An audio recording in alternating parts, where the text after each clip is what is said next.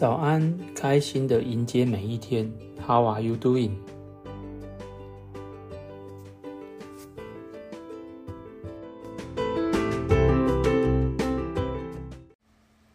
从我住进医院到进入开刀房开刀，只有不到一百个小时。这段期间，感觉等待的时间很不寻常。当听到医师告诉我与家人要开头颅手术时，我是听从医师的决定，但是还是会有所犹豫的。我是要给这位医师开刀呢，还是再找另外一位医师评估呢？有时候这是没有标准答案的。但是遇到生命的重大关头时，难免还是会不知所措，只能够顺势而为。但是我的灵魂感觉到坦荡不安。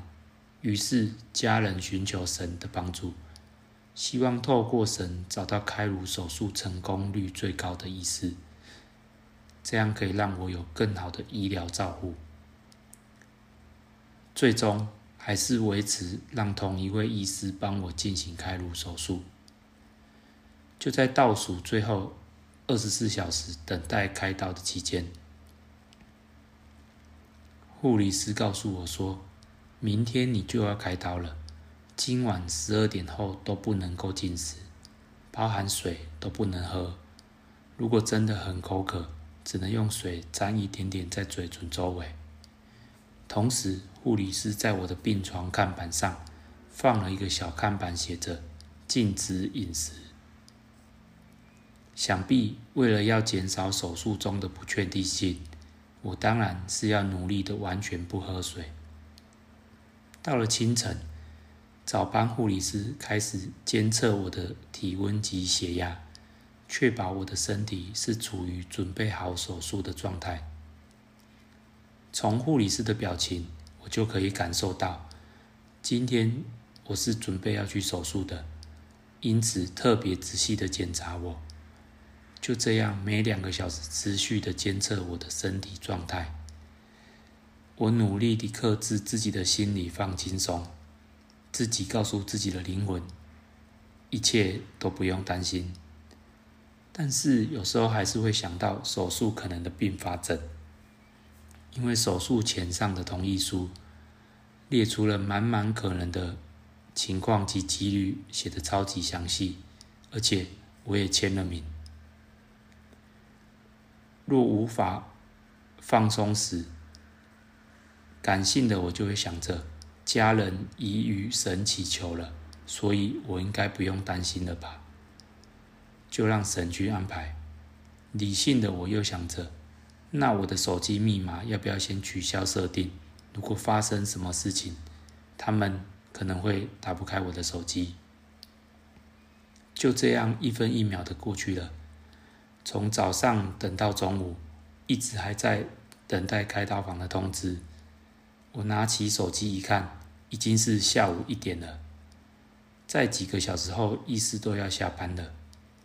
突然间，护理师跑过来说：“你要过去开刀房了，等一下，马上有人带你下去，赶快准备好。”听到这个消息后，让本来心跳就比较慢的我，自己都能感到心跳突然加速了。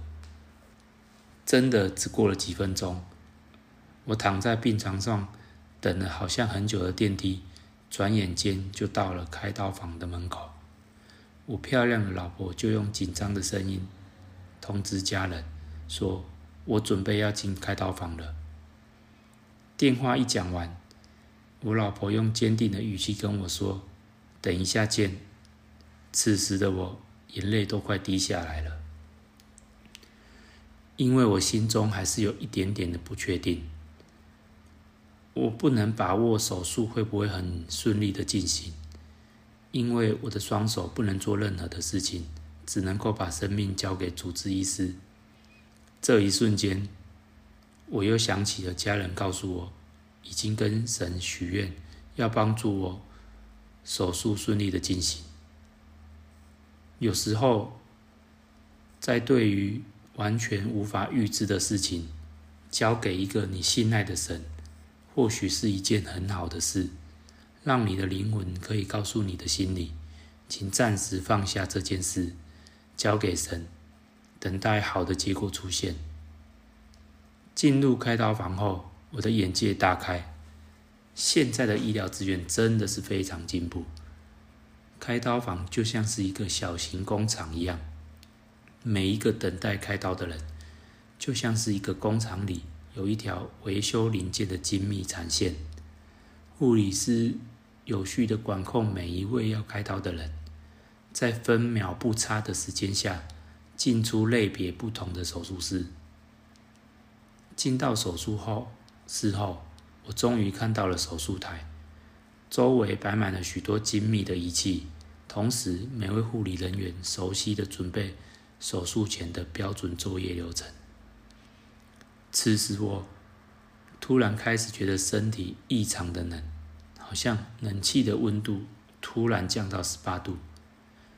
就在我要被好多位护理师用床单将身躯颇重的我从病床上移动到手术台上。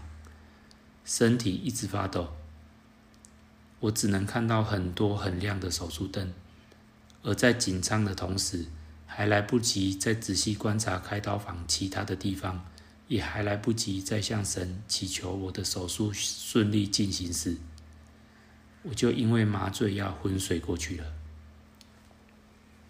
当我再次醒来时，嘴巴突然感觉到好像吃到鱼骨头。被噎到一样，很想咳嗽，但是咳不出来。同一时间，眼睛睁开，看到天花板上长长的 LED 灯。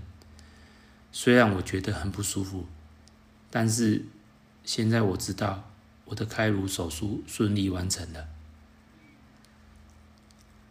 若你也遇到人生很难很难的问题，找了很多很多的方法，但是结果都是不怎么理想的。或许你可以试看看，把自己的灵魂暂时交给神，让他来帮助你，结果或许会很不一样。本集节目要感谢我的父母，在我住院期间协助处理我原本生活应该要处理的大小事。